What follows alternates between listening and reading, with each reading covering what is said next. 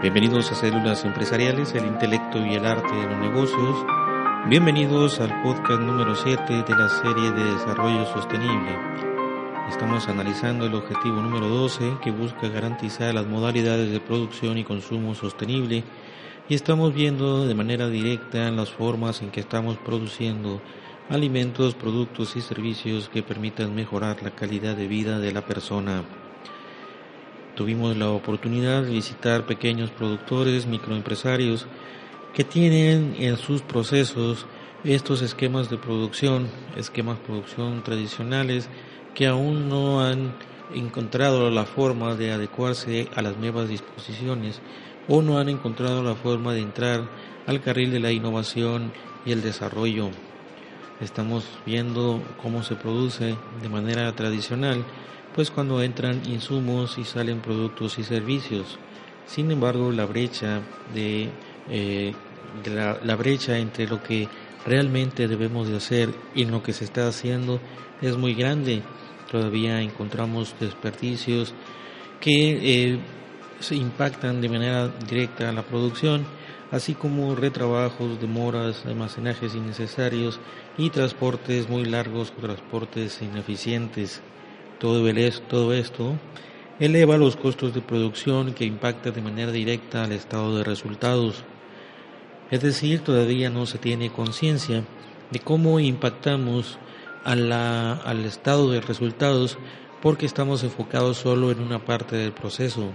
Se, se tiene enfoque solo a la parte que le corresponde a la hora de producir. Y esto hace que la brecha de trabajo, del trabajo efectivo, de aquel trabajo que se debe de realizar en la forma que se debe realizar y sobre todo optimizando los recursos, pues todavía no se tiene conciencia plena de lo que está sucediendo y los costos de producción, pues viene cargando con ellos el usuario final.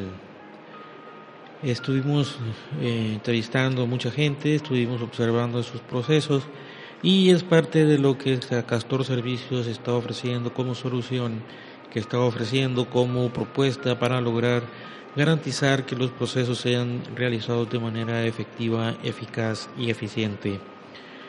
Eh, por ahí uno de los compañeros que entrevistamos, uno de las personas dueños de una microempresa, nos eh, le pedimos que nos platicara de manera eh, sintetizada cómo era que realizaba él su trabajo y en palabras más, palabras menos, él comentaba que se levantaba muy temprano, él decía que a las 6 de la mañana ya estaba en pie para alistarse, para desayunar y salir a trabajar.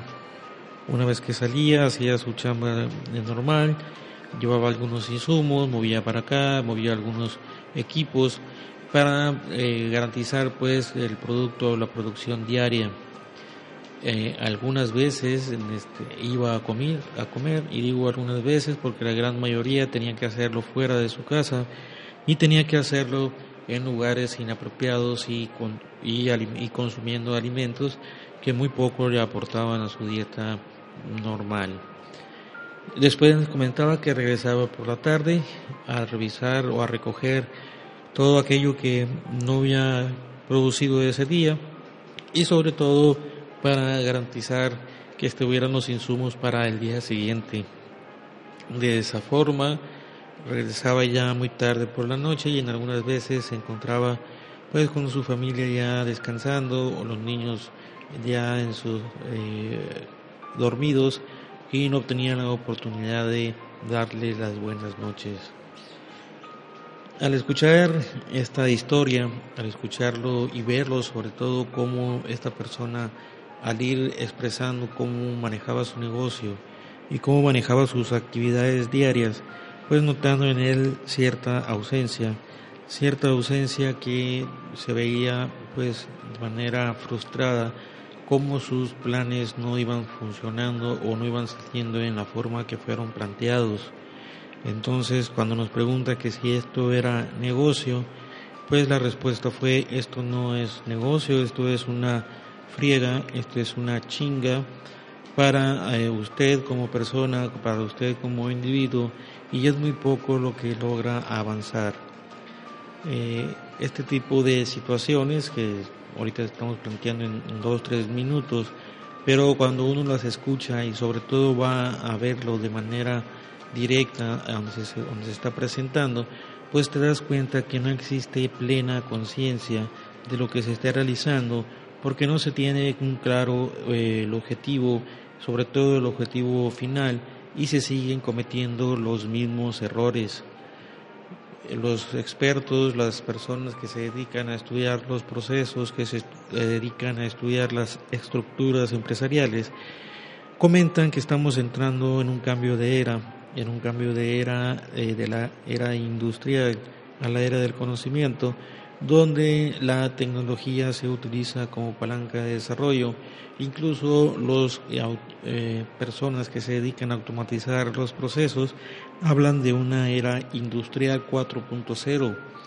Estaremos comentando más adelante los diferentes puntos de vista y los enfoques que le están dando a cada una de estas situaciones. Lo que podemos comentar es que todavía se trabaja en los fierros, todavía se trabaja haciendo pues eh, actividades que ya no son propias de esta era de conocimiento, donde necesitamos que las personas empiecen a trabajar generando conocimiento, donde empiecen a trabajar pensando. Castor Servicios Integrales ofrece, entre otros servicios, pues la forma en que podamos analizar estos eh, procesos para llevarlos de principio a fin y agruparlos por procesos, procesos que sean efectivos, eficaces y eficientes y sobre todo cómo tener un consumo sostenible, un consumo moderado y sobre todo que podamos sacar el mejor provecho a la energía eléctrica. Entonces eh, es muy grande el reto, tenemos que empezar sobre todo con las personas, con las personas que están a nuestro alcance. En este caso nuestro primer círculo de colaboradores que se convierten pues en nuestro brazo derecho para la toma de decisiones y la forma en que estamos dirigiendo o llevando a cabo nuestro negocio. Debemos empezar a pensar en desarrollar capital humano para hacer frente a esta situación. Ese capital humano debemos dotarlo o eh, de alguna forma eh, estructurarlo para que empiece a generar activos intelectuales, activos intelectuales que le permitan crecer como persona en las áreas de conocimiento, en las áreas de habilidades, actitudes y, la parte más importante que son los valores. Esos valores que deben de estar perfectamente alineadas a ese objetivo final para poder lograr una producción de manera sostenible que coadyuve o que sea parte vital o un pilar firme para el desarrollo de la empresa. Esos activos intelectuales impactan de manera directa a la rentabilidad de corto plazo y esa rentabilidad de corto plazo se debe ver reflejada entonces en programas de trabajo, en planes, en proyectos, en todos aquellos eh, utensilios y herramientas que nos permitan mejorar los procesos, es decir, convertir todo esto en un capital estructurado que nos garantice la rentabilidad de mediano plazo. Eh, podemos decir que cuando uno consume energía eléctrica de manera adecuada, entonces se debe ver reflejado en esos costos de producción. Esos costos de producción que impactan de manera directa al estado de resultados. Es decir, eh, debemos cambiar la mentalidad de eh, la persona que dirige el changarro para obtener resultados de futuro sin descuidar los resultados de presente es decir, trabajar en los procedimientos, trabajar en los procesos, pero sin descuidar la parte financiera, sin descuidar la liquidez y el flujo de efectivo que necesita eh, el changarro para estar a este círculo sostenible y de esta manera pueda impactar de manera directa a la generación de riqueza donde todos tengamos un ganar-ganar de manera natural.